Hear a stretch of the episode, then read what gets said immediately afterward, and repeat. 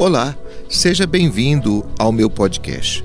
Eu sou o Padre Geraldo Gabriel, tenho um canal de vídeo e um blog. Para conhecer mais o meu trabalho, acesse GG Padre. Muito obrigado. A nossa sociedade moderna ignora por completo o sentido de pecado. É sobre isso que falaremos agora. Alguns chegam para a confissão e dizem ao padre: Só não matei e roubei, o resto fiz de tudo. Vamos analisar esta afirmação e ver o quanto ela pode ser mentirosa. Às vezes, a pessoa já matou, roubou e ainda por cima fez o resto. O quinto mandamento da lei de Deus é claro: não matar. Este mandamento está no centro do Decálogo. A vida é fundamental. Qualquer forma de vida é fundamental. O povo de Deus, após longo período na escravidão e em contato com a morte, sabia o quanto era necessário defender e proteger a vida.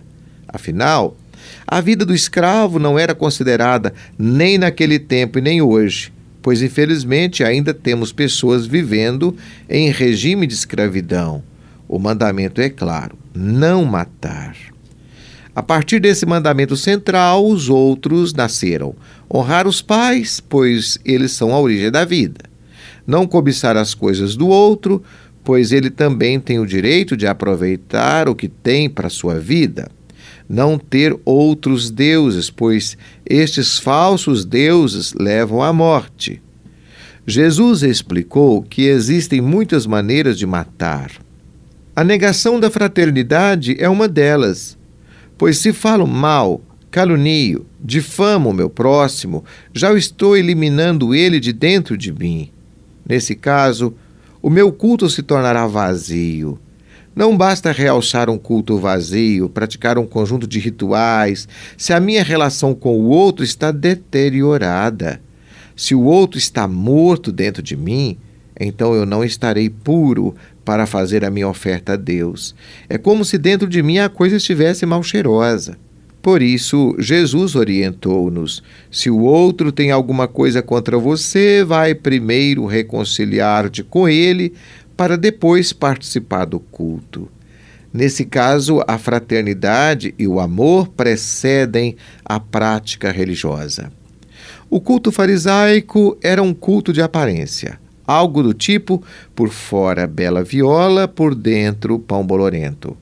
Mas com pão bolorento dentro de nós, nosso culto pode ficar mal cheiroso aos olhos de Deus. Na passagem bíblica do bom samaritano, aprendemos que primeiro temos que praticar o amor para depois celebrarmos o nosso culto dignamente. O sacerdote e o levita foram condenados por terem deixado um homem ferido à beira do caminho por causa de suas tarefas no templo.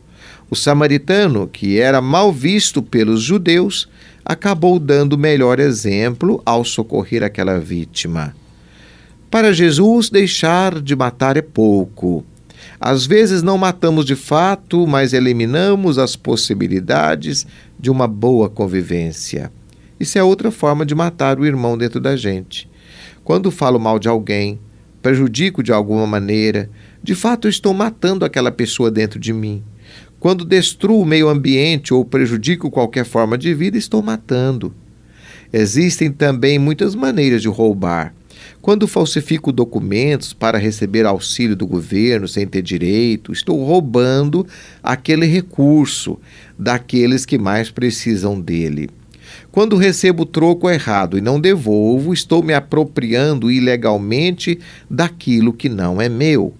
Quando faço gato na rede elétrica para não pagar o meu consumo de energia, também estou roubando de alguém.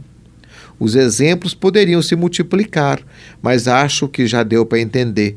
Por isso sugiro nunca dizer ao padre, antes da confissão, só não matou e roubou e o resto fez de tudo, pois esta afirmação quase sempre é mentirosa. Você gostou dessa história? Quer saber mais? Acesse ao nosso blog e ao nosso canal de vídeo. Um grande abraço para você.